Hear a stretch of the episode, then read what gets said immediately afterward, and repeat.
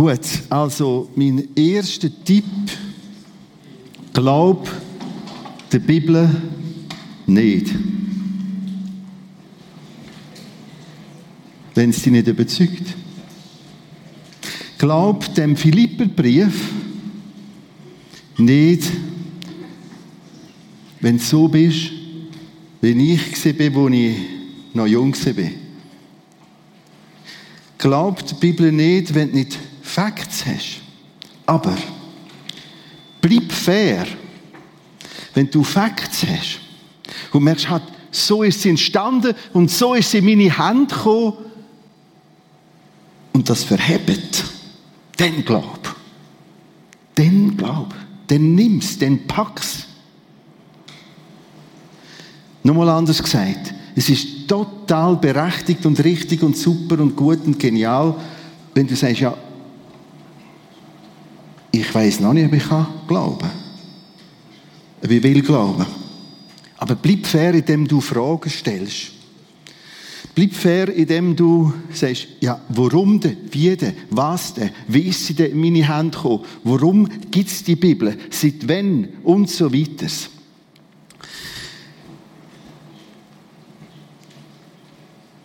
Mich hat das schon immer interessiert, was die Fakten sind hinter dieser Bibel.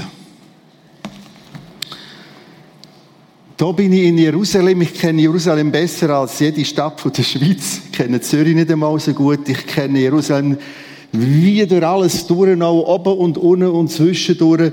Bin irgendwie zwischen 30 und 35 Mal in dieser Stadt gesehen.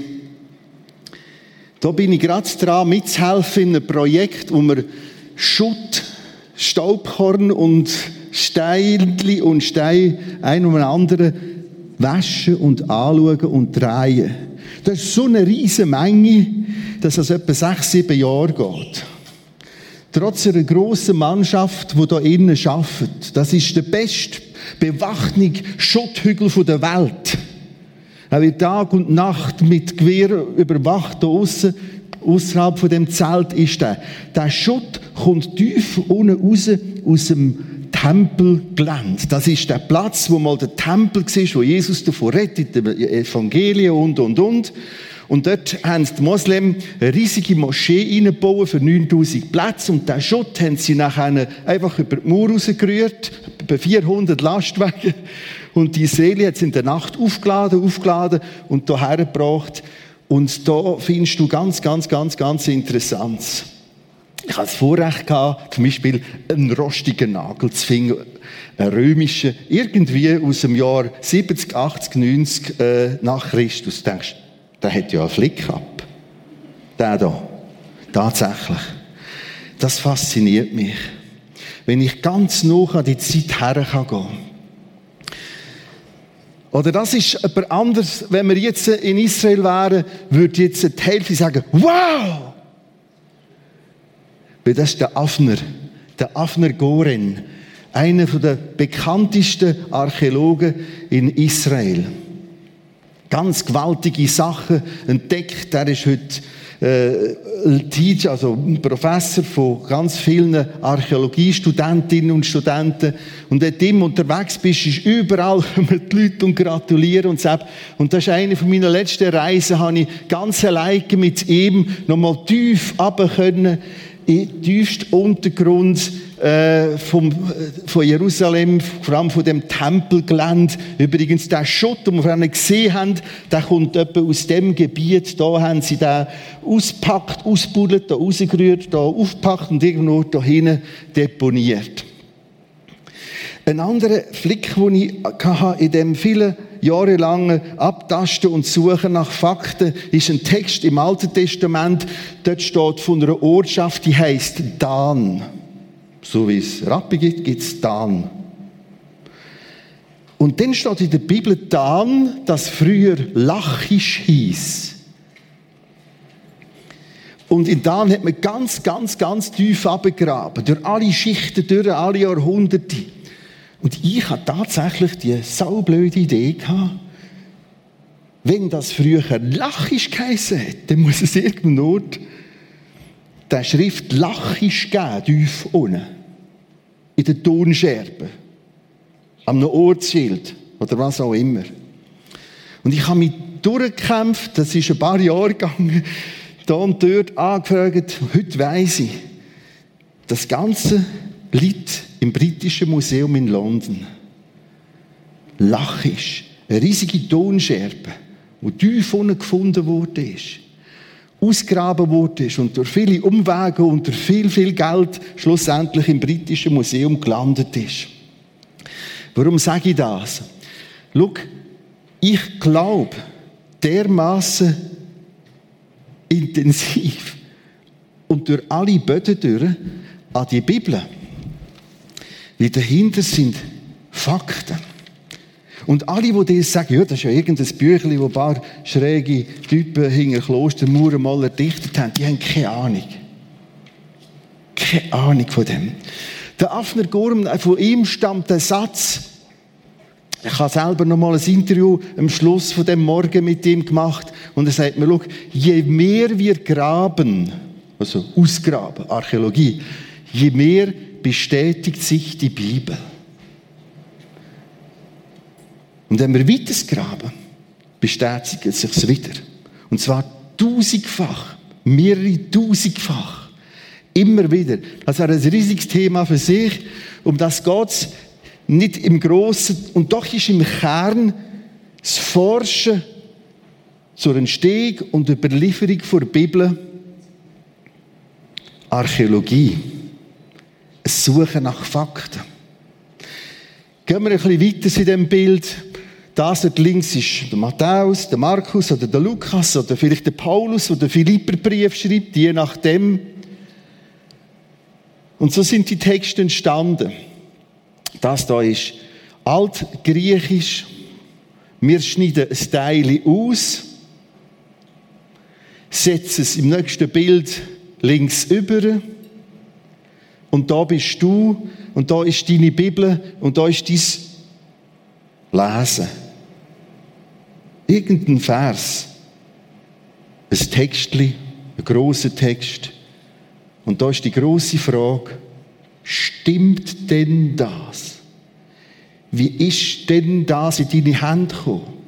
Kann ich mich als jemand, der hier liest, in der Bibel liest, darauf verlassen, dass der Text von da vorne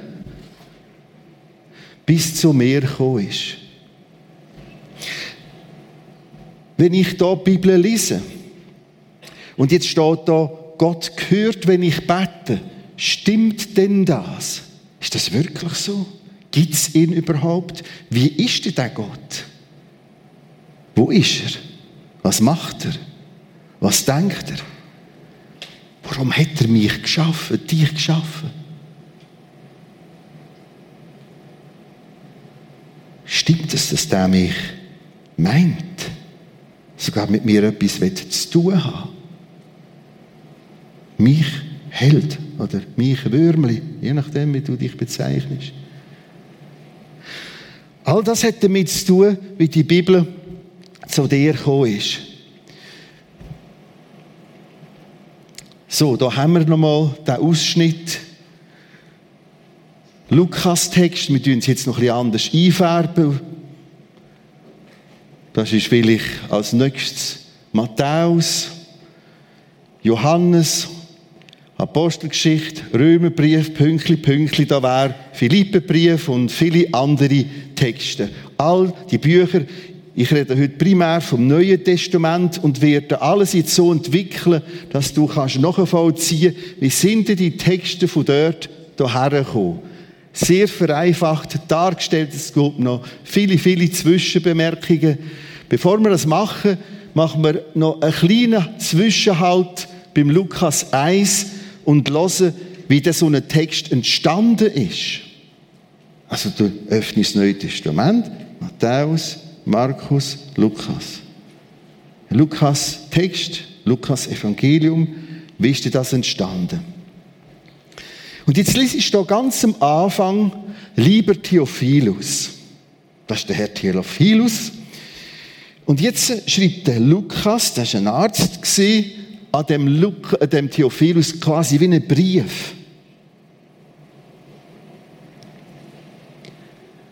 Schon viele Leute haben versucht, all das aufzuschreiben, was bei uns geschehen ist. Liebe Theophilus, schon viele haben probiert, all das und der Jesus und die Wunder und Zeb und dieses und probiert aufzuschreiben.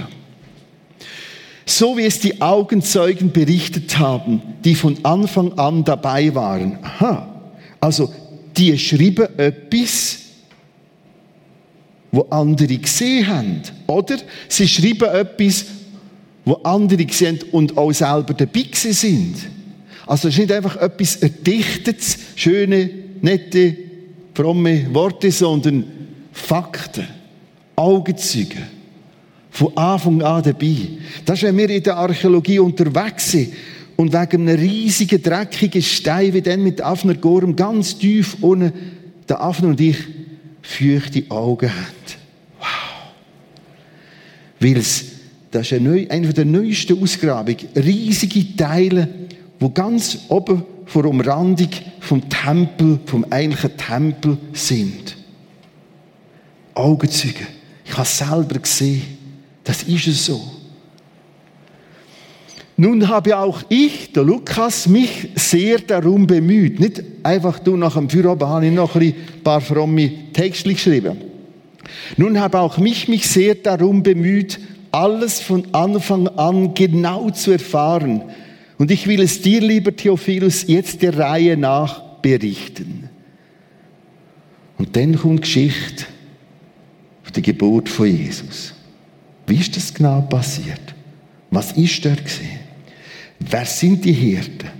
Wo sind die Hirten? Ich will sie besuchen, ich will sie interviewen, ich will es recherchieren. Und so sind Texte entstanden. Das heißt, wenn du die Bibel aufmachst, hast du Fakten. Drum glaube ich. Anders formuliert, glaub nicht an die Bibel, so bin ich eingestiegen, wenn du keine Fakten hast. Aber bemühe dich wenigstens um Fakten. Weil dann hat dein Glaube eine ganz andere Qualität. Sonst kommst du irgendwie so in die Variante rein, ja, ich fühle Jesus und jetzt fühle ich ihn nicht und jetzt fühle ich ihn noch und jetzt fühle ich ihn nicht mehr so noch. Das ist je nachdem, wenn du gerade Grippe hast, fühlst du dich nicht so noch. Wenn du Hunger hast, auch nicht und so. Nein, wow, da ist etwas, das sind Fakten. Du wirst merken, dass alles, was man dir über Jesus erzählt, erzählt hat, richtig und wahr ist.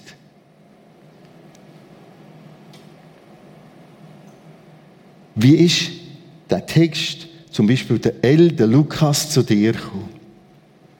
Am Anfang hat man die Bibel, die Texte abgeschrieben.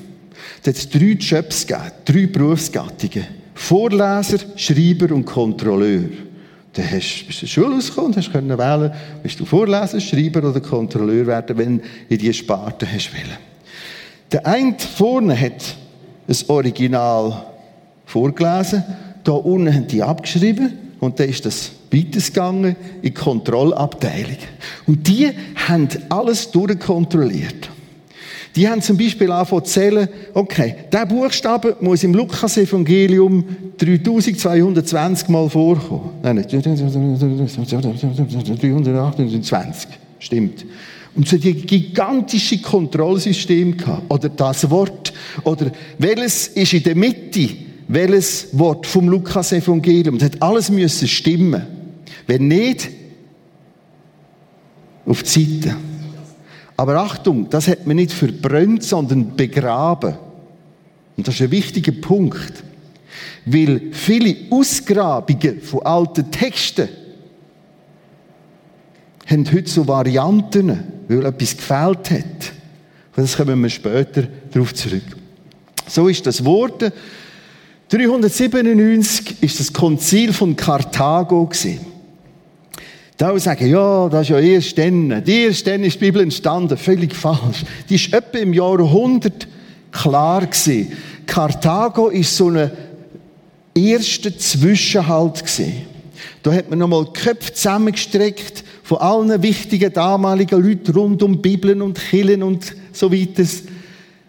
Und haben nochmal beschlossen, so ist es. Genau so ist es.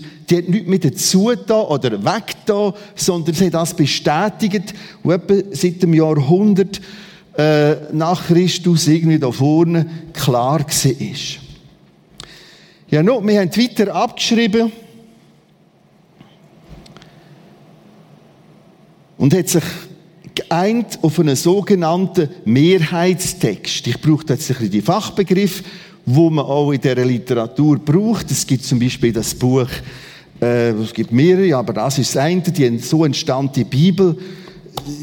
Sehr gut gemacht, da findest du all die Begriffe und darum brauche ich die auch. Mehrheitstext heisst, das ist die Mehrheit. So können wir vor Gott nach beten und hören und überlegen, sagen, das ist der Text. Und so geht das in die Jahrhunderte. Aber jetzt gibt es Baseldeutsch, Wollisser und Berner. Jetzt gibt es plötzlich noch ein bisschen Variationen. Es gibt Dialekte. Und jetzt gibt es Verschiebungen. Und du musst dir vorstellen, all das macht man ja immer abgeschrieben, abgeschrieben, abgeschrieben.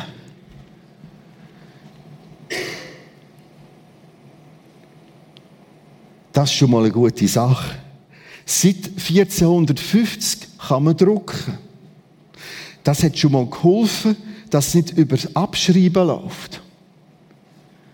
Aus dem heraus ist nach 1516 der Textus Receptus definiert worden. Das ist ein weiterer Zwischenhalt gewesen, weil die Dialekte, wir reden etwa von drei, das ist natürlich nicht Baseldeutsch und so, da geht es um Syrisch, Assyrisch und andere und westlicher Text, lohne ich aber alles aussen, das Fach Chinesisch, aber die Dialekte nennen wir es jetzt mal, hat man eigentlich gut überlegt, hat, was ist es jetzt? Wie heißt es jetzt? Was ist jetzt eigentlich, äh, das Äpfelgürbsi oder Gübschi oder wie immer du dem sagst, dann merkst du, es sind verschiedene Wörter. Oder ein Weihe oder ein Fladen oder ein Kuchen. Äh, was, was ist jetzt das genau? Und da hat man es nochmal wie definiert. Halt, Textus Receptus, der allgemeine anerkannte Text, das ist es. Weil jetzt hat man ja können drucken, haben wir vorhin gelernt, und jetzt ist das äh, einfacher geworden. Ich muss mal da meine Notizen führen. So.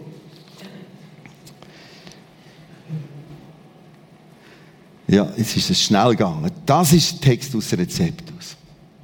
Jetzt taucht eine ganz interessante Figur auf. Das ist der Niklaus Tischendorf. Top ausgebildet, theologisch und nachher sprachlich, latinisch, top Hebräisch, also Althebräisch, Altgriechisch. Und er hat in den jungen Jahren, so etwa in deinem Alter, hat er vor Gott in der Stille, wenn man die Biografie liest, ist herzergreifend, gewusst und gemerkt, ich gang und suche die ältesten Manuskripte, die es überhaupt gibt. Mit 25 ist er losgezogen.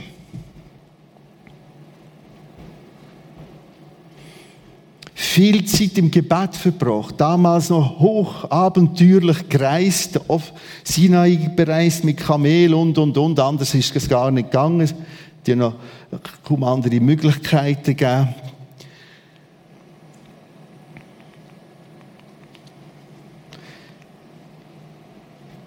Das ist der erste grosse Fund. Er hat einzelne Manuskripte entdeckt einzelne Teile oder Fragmente.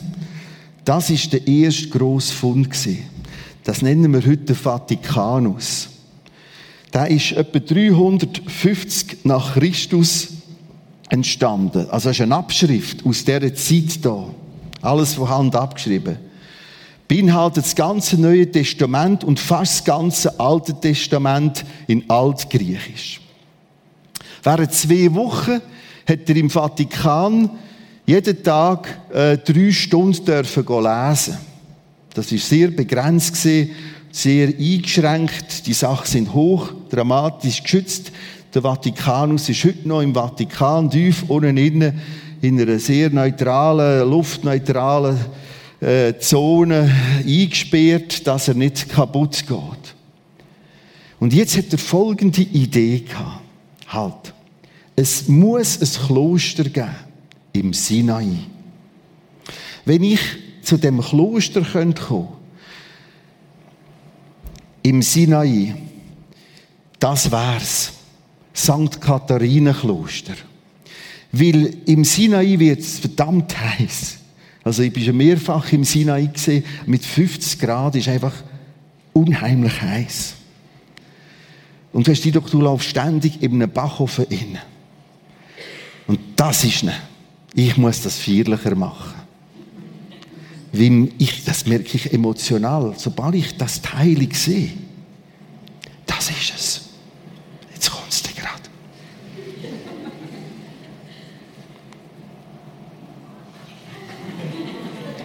Das ist der Sinaiticus. So nennt man ihn. Es ist das kostbarste, älteste Testament an Abschrift. Das gesamte Neue Testament, auch praktisch alles Altes Testament, sehr, sehr, sehr, sehr gut erhalten. Und das hat er im Sinai genau in dem Kloster entdeckt. Da ist er nochmal der Tischendorf. Dort oben haben wir den See Genezareth, dort links blaue ist Mittelmeer, da ist das Tote Meer und das ist der Sinai und da unten ist St. Kathaриnenkloster. Das ist auch dort, wo der Mosesberg ist. Da gehst du morgen um 4 Uhr, stehst auf, laufst auf bis Sonnenuntergang, bist da oben. Ein gewaltiges Erlebnis. Und dann laufst du runter, bei viereinhalbtausend so Stege treten, wie du unten links siehst. Und dann siehst du unten St. Katharine Kloster. Da ist es nochmal. Und er hat drei Reisen gemacht. Die erste Reise hat nichts Schlaues gefunden. Oder der Kerl hat sich auskennt in diesen Schriften und gelesen und gelesen und gelesen, merkt, das ist nicht, das ist das, das ist das, das gehört daher, das ist das, das ist gar kein Bibeltext und das. Zweite Reise, auf die Füchse. Dritte Reise. Und am letzten Abend vor der Abreise sagt er da, ja, ich hätte schon noch etwas. Das ist seine private Bibel. Und daraus lese er jeden Morgen. Ein Blick drin. Das ist es. Das ist gewaltig. Das ist genau das. Das ist der Text, das ist der Text, das ist das, das ist das. Die ganze Nacht hat er durchgelesen. Und er gewusst,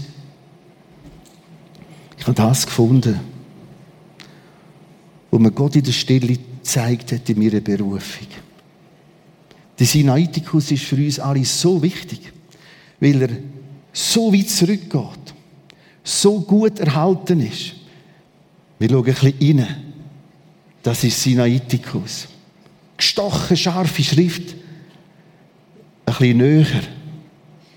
Alles in äh, altgriechisch Großbuchstaben, nur Großbuchstaben, keine Punkte, kein Abstand zwischen den Worten. Wir lesen ein bisschen drin. Übrigens, das finde ich immer so schön. Du hast noch ein Blättchen an Ort drin, bis heute. Aus dieser Zeit, irgendwie beim Lesen unter einem Baum hat es mal ein Blättchen drin gegeben und das ist bis heute da drinnen geblieben. Den Sinaiticus kannst du übrigens schauen, aber bitte mit ruhigem Schritt. Im Britischen Museum London.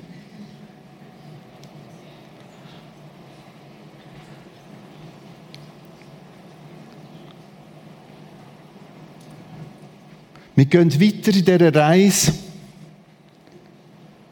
Wir finden immer mehr Texte. Und es kommt zu dem Novum Testamentum Gräs.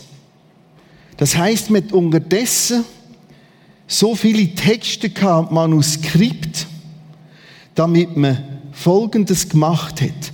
Neben dieser Schiene da hat man eine zweite Schiene gehabt, hier unten aus diesen alten Dokumenten.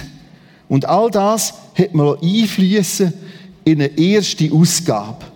Das hier ist ein Novum Testamentum Gräs unterdessen in 28 Ausgaben.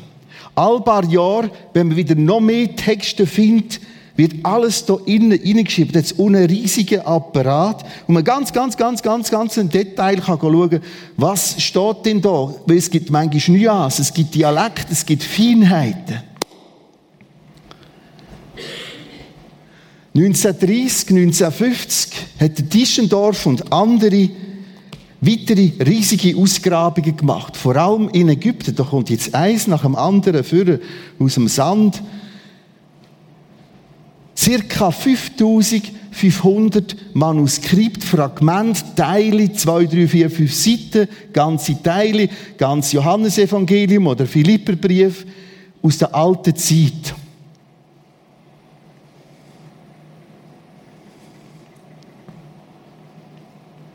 So. Das heißt, jetzt haben wir die zwei Ebenen, ich wiederhole. So die klassische Mehrheitstext, Text aus Rezeptus und wir haben die Schiene da unten. Wenn du heute eine Bibel postest, auch jetzt Hoffnung für alle, oder eine Lutherbibel, basieren die alle primär und vor allem auf diesen alten, alten, alten Manuskript. Das heißt, wir leben in einer sehr, sehr privilegierten Zeit, was die Bibel betrifft. Wir haben noch mehr als die hatten. Wir haben wie einen doppelten Boden, einen zweiten Boden mit einer enormen Absicherung dank diesen vielen Fund und diesen hoch spezialisierten Softwareprogramm, wo das heute alles fortlaufend auswerten. Und so ist die Bibel in deine Hände gekommen. Extrem abgesichert. Aber das geht noch weiter. Je mehr die Bibel kritisiert wird, so kommt es mir vor, je mehr die Bibel kritisiert worden ist und wird, je mehr hat der Herrgott im Himmel Gas gegeben. Seit 2008 gibt es die Editio Critica Major. Das ist führend, vor allem Professor Holger Struttwolf. Das ist alles in Münsterlingen, Uni Münsterlingen angesiedelt, das Institut. Was machen die? Jetzt musst du dir das vorstellen. Für ganz, ganz, ganz viel Geld. Weil das Projekt läuft seit 2008 und geht bis 2030. Dann ist das abgeschlossen. Muss abgeschlossen sein, einfach von den Finanzgebern. Da arbeiten 100 bis 150 Personen in dem Projekt inne. In drei, vier Städten äh, von der Welt, die kommunizieren eng und noch miteinander. Was machen die? Sie machen das Gleiche wie hier, nur noch viel gründlicher. Das heißt, sie gehen und holen alle Texte nochmal führen. Es wird alles noch moderner digitalisiert und verglichen und die künstliche Intelligenz sucht nochmal, wo gibt's Varianten? Warum gibt's eine Variante? Wie ist denn das? Und aus all dem raus entsteht das da. Es werden drei Bände sein. Eine ist unterdessen fix fertig. Ich hatte das Vorrecht gehabt, mit einem von diesen Herren, und zwar mit dem Dr. Georg Gebel, am Telefon vor ein paar Monaten nochmal ein Interview zu machen. Ich frage ihn, muss die Bibel neu geschrieben werden? Das ist die zentrale Frage. Ja, wenn ich jetzt so eine Bibel habe, muss denn die neu geschrieben werden, wenn man all das untersucht? Antwort, laut, klar, unmissverständlich, nein. Ja, aber wo gibt es Nuancen? Dann hat mir ein lang, lang breites ausgeführt. Schauen Sie, das Problem ist folgendes. Die damalige Kontrollsystem da vorne, haben gewisse Lücken gehabt. Zum Beispiel treffen wir einzelne Manuskripte an, dort steht Christus Jesus und bei anderen Jesus Christus.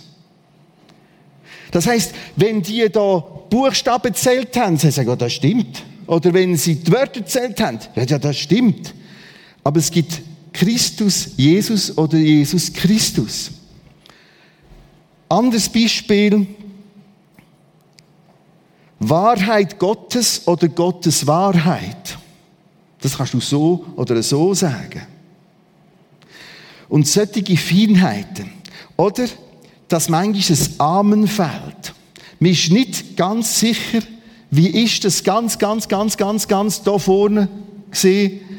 Ist jetzt nach dem Text, es gibt gewisse Texte, wo plötzlich ein Amen sagen, steht das jetzt dort oder nicht? Weil die Manuskripte variieren da. Nochmal anders gesagt. Zu allem, was man bis jetzt vor kurzem gemacht hat, seit 2008, sagen die Leute, 99,9% von der Text nach allem Analysieren und Vergleichen haben eine absolute Zuverlässigkeit. Was machen wir mit den 0,1? Zum Beispiel Markus Evangelium, die letzten paar Verse, wissen wir bis heute nicht. Sind die da im Markus Evangelium drinnen gestanden oder nicht drinnen gestanden? Nur sagen die letzten Verse vom Markus Evangelium nichts, wo nicht auch die anderen Evangelien sagen. Also der Matthäus sagt das Gleiche und Johannes sagt das Gleiche. Darum, die sind irgendwie relevant oder etwas draus oder etwas dazu. Ich lese noch ein Zitat aus dem Buch So entstand die Bibel. Der Bibelleser darf schon jetzt davon überzeugt sein, dass er ein Wunder in seinen Händen hält. Das Wunder der Überlieferung des Neuen und Alten Testamentes. Und darum ist es so gewaltig. Und darum liegt in meinem Büro eine offene Bibel und noch zwei, drei Andachtsbücher. Und darum gang ich, lese ich. Du musst dir vorstellen, jedes Mal du aufmachst. Ich mache es jetzt gerade.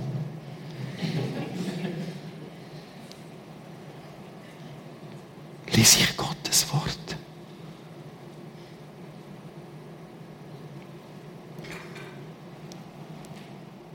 Und ich weiß, da ist ganz, ganz, ganz, ganz, ganz, ganz viel geschaffen worden. Und da ist der Tischendorf und andere, die haben sich bemüht, mir heute zu sagen, es ist gut, es ist gut, es ist sehr, sehr gut. Darum, die Bibel ist nicht manipuliert worden. Das hat keine Chance. Das wäre längstens, längstens rauskommen. Wir haben viel, viel, viel, viel zu viel vergleichen aus alten Zeiten, wenn da hinten ein Text einfach irgendwie manipuliert worden wäre. Das hat heute keine Chance mehr.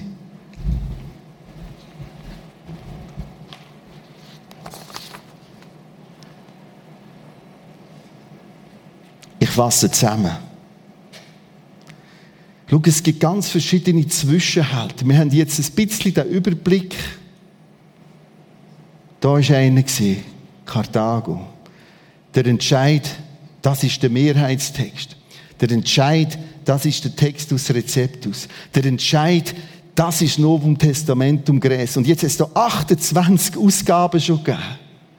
Und jetzt geht es weiter. Editio Critica Major. Nochmal anders jetzt gesagt. Je mehr das Wort Gottes kritisiert worden ist, in mir hat der Herr Gott Gas gegeben. Er sagt, nein, nein, nein, nein, die können schon schnurren. Aber die kommen nicht raus. Die können schon schwätzen. Das verhebt. Also, wie mir mich in das da hineindenkt habe, vom Professor Struttwolf, das ist, du musst dir vorstellen, was sich der Herrgott da noch leistet. Nur mal leistet. Und nur mal Leute beruft wenn mit diesen Leuten liest, äh, äh, redet oder über sie liest, auch wie das alles einzelne Berufungen sind, auch die und in Münsterlingen die ganze Abteilung auf das fokussiert, dass da hochwissenschaftlich ganz, ganz, ganz exakt nochmal anders hinterfragt wird. Mit äh, dem einen äh, Herr, den ich geredet habe, sie verbringen manchmal Wochen um ein einziges Wörtchen. Es braucht manchmal Wochen, um das einzelne Wort noch einmal überall, überall abzuwägen. In welchem Kontext kommt es vor? Gibt es Variationen, Dialekte? Warum ist es so? Warum denn da? Warum denn so? Warum denn das? Bis sie sagen, so ist es. Ich weiß nicht, was der Herrgott noch muss machen muss. Gut, diese Leinwand ist auch viel zu kurz. Bis wir endlich begreifen, wenn du es aufmachst, ich mache es jetzt gerade wieder. Philipperbrief. Nächster Impact. Was für ein Vorrecht.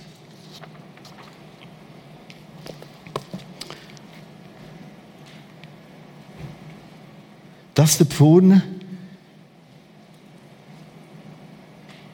ist der Matthäus. M.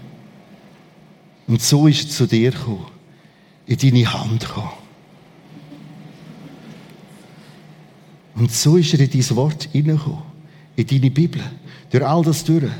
X-fach prüft, x-fach textet, nochmal abgesichert, nochmal untersucht, nochmal angeschaut. Er kommt. Er geht nochmal durch ein riesiges Abenteuer durch. Da ist er.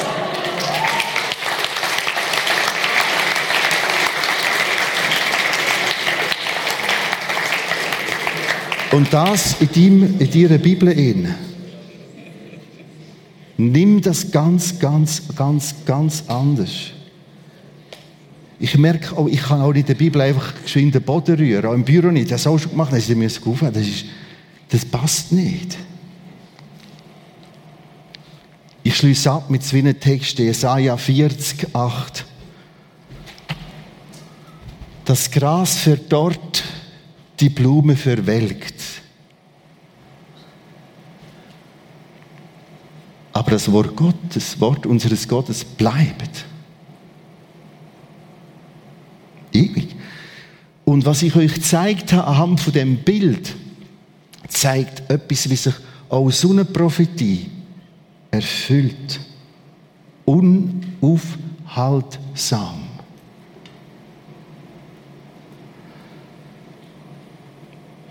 Und vielleicht bist du der nächste Tischendorf oder die nächste, sagt man dem Weiblich, Tischendorf hin. Wo du sagst, ich, ich werde auch die alte, Spro alte Sprache lernen. Ich will da mitforschen. Und wir bauen eine Leinwand an, das schaffen wir schon noch. Der Sascha hat schon noch eine Lösung. Das Gras wird dort die Blume verwelkt, aber das Wort unseres Gottes bleibt ewiglich. Was ist das für eine gewaltige Aussage? Matthäus 24, 35. Himmel und Erde werden vergehen. Das Teil eiert schon lang und immer wie verrückter. Ich meine die Erde. Und mein Wort wird nicht vergehen. Das bleibt. Da haben wir keine Chance. Wir können zwar wahnsinnig gescheit tun und sogar sagen, Herrgott, die gibt es nicht und was soll das und die Bibel und so. Weißt du, der Depp bist du selber, weil du hast nämlich gar keine Ahnung, wie die entstanden ist. Aber stell dir vor, du kriegst heute zu oben, ich weiss nicht, wer um 11, 12 Mai so in dein Bettchen und nimmst den Teddybär zu. Und du merkst, großartig. Ich mache das manchmal. Natürlich habe ich auch eine Frau. Kommt eine Frau ins Bett. Aber die weiß genau, dass ich manchmal im Dunkeln nach oben lang und dann geht vielleicht noch irgendetwas oben runter.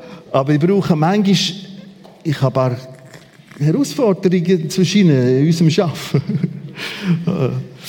Äh, und wenn ich weiss, halt so steht es geschrieben. Und so schlafe ich manchmal ein. Oder so, und dann haben wir noch ein bisschen Händchen. Die Band kommt mit dazu.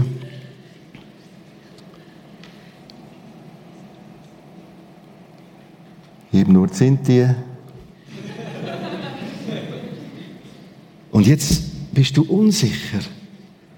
Wie ist denn das, wenn ich bete? Dann nimm das so. Er sagt, rufe mich an und ich will dir antworten. Dann kannst du ihm sagen, hallo, Gott. Und er sagt dir in seinem Wort, hallo, Claudia, Lars, so wie du heißt. Und das ist so. Weil das ist dermaßen krass, super verankert und überliefert und abgesichert. Und dann fragst du dich vielleicht, warum gibt es mich? Wer bin ich? Und er flüstert dir in seinem Wort zu, im engen Psalm, ich habe dich gemacht, dich bei deinem Namen gerufen, das ist Jesaja-Text. Und dann ist das so. Nimm das, nutz das, gönn dir das. Und dann glaubst das ist schon Glaube, indem du das nimmst. Bleib einen Moment in der Stille und bete. Du für dich. Es kann sein, dass du dem Herrgott sagst, es tut mir leid, dass ich dermaßen frech und arrogant mit deinem Wort umgegangen bin, mit der Bibel. Ich habe es liegen, verachtet.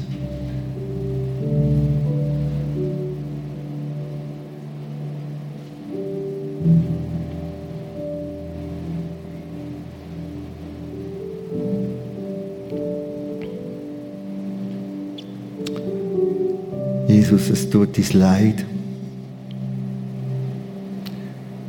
dass die Bibel wie im Strassendreck liegt. Es tut uns leid, dass dieses Wort heute nicht Nummer eins war in der Presse, der Öffentlichkeit, der Politik den grossen Bühnen dieser Welt.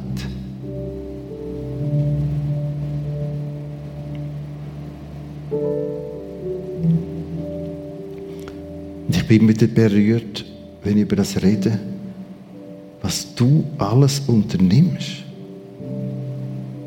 um nochmal und nochmal einen Zwischenhalt einzuleiten, zu sagen, halt, stopp, das stimmt,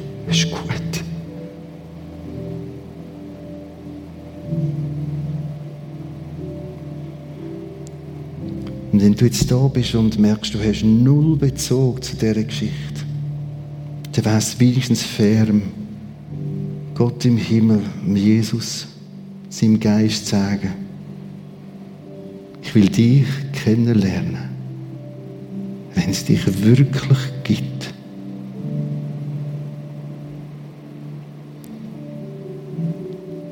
Ich will dich suchen.